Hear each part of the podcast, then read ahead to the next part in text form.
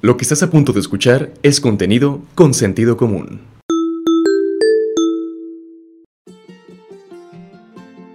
Fabricio tiene 18 años viviendo en Nayarit.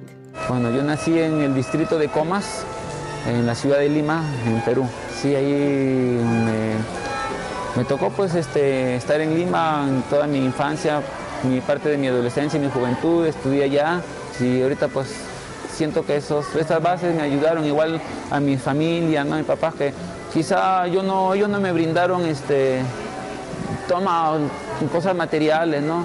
Yo nací en un lugar humilde, pero lo que me dejaron ellos fue aprender este, a, ver la vida, ¿no? a caminar, dar paso firme y pues me enseñaron a trabajar. Nayarit me, me brindó todo, pues me abrió las puertas y pues y aquí estoy feliz. Actualmente es maestro en violín, director del Mariachi Nayarit Contemporáneo y director de la Escuela de Mariachi Tradicional Infantil y Juvenil de Nayarit.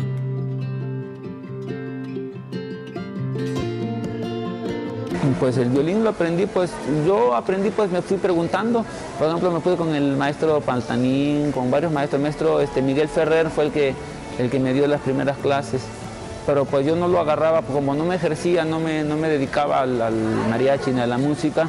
Y ya cuando me involucré dentro del mariachi, pues me, enamoré del violín y pues a darle, a darle. Ya la técnica, la, pues son, más que todo es este, es este tiempo que tú le inviertes. Bueno, ahorita estoy a cargo pues de la dirección de la escuela con los niños. La escuela de mariachi tradicional, ¿sí? infantil y juvenil de Secán. Nosotros empezamos en, a mediados de septiembre del 2018. Sí, incluso abrimos una convocatoria, vinieron niños, se inscribieron, eran bastantes, después se fue reduciendo, después se volvieron a hacer bastantes, después, después vino la pandemia, ya ves, pero nosotros seguimos trabajando. Desde los 7 años hasta los 16 es el promedio de edad entre los estudiantes de la Escuela de Mariachi Tradicional Infantil y Juvenil.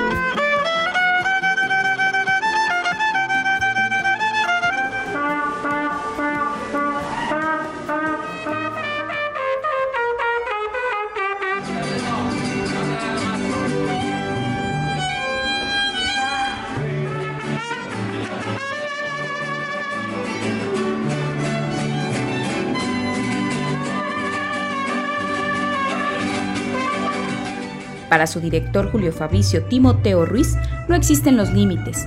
A pesar de la pandemia, han buscado la manera de continuar trabajando, de no solo rescatar la música tradicional, ahora dándoles a los niños, niñas y jóvenes un espacio para enfrentar las situaciones emocionales que el encierro ha generado.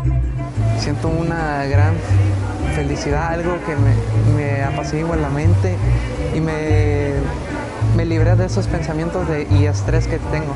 Me llama mucho la atención la historia de nuestra cultura y siempre quise aprender un instrumento y se vio la oportunidad. Más carácter, que se sienta y bien seguro con ustedes mismos. Respiren, relajados. Respiración es muy importante siempre. Un, dos, tres, cuatro.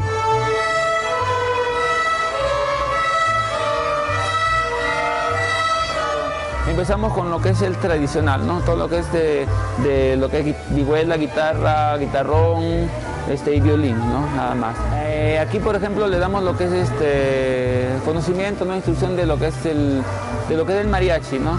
Lo que es el, la difusión y el rescate de la tradición del mariachi, que es también Nayarit es parte de la zona de donde nació, ¿no?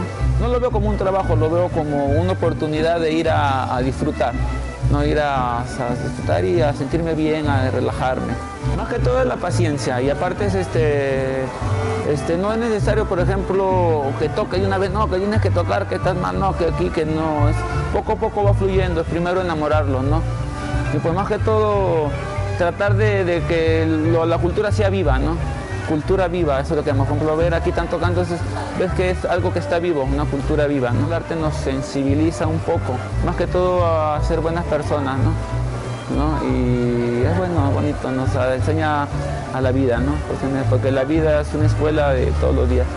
Este es un producto de Sentido Común Medios. Soy Daniela Gurrola, en edición y producción Álvaro Álvarez y Froilán de Dios, dirección general Rafael Vargas Pasalle. Si quieres conocer más historias como estas, visítanos en www.consentidocomún.mx.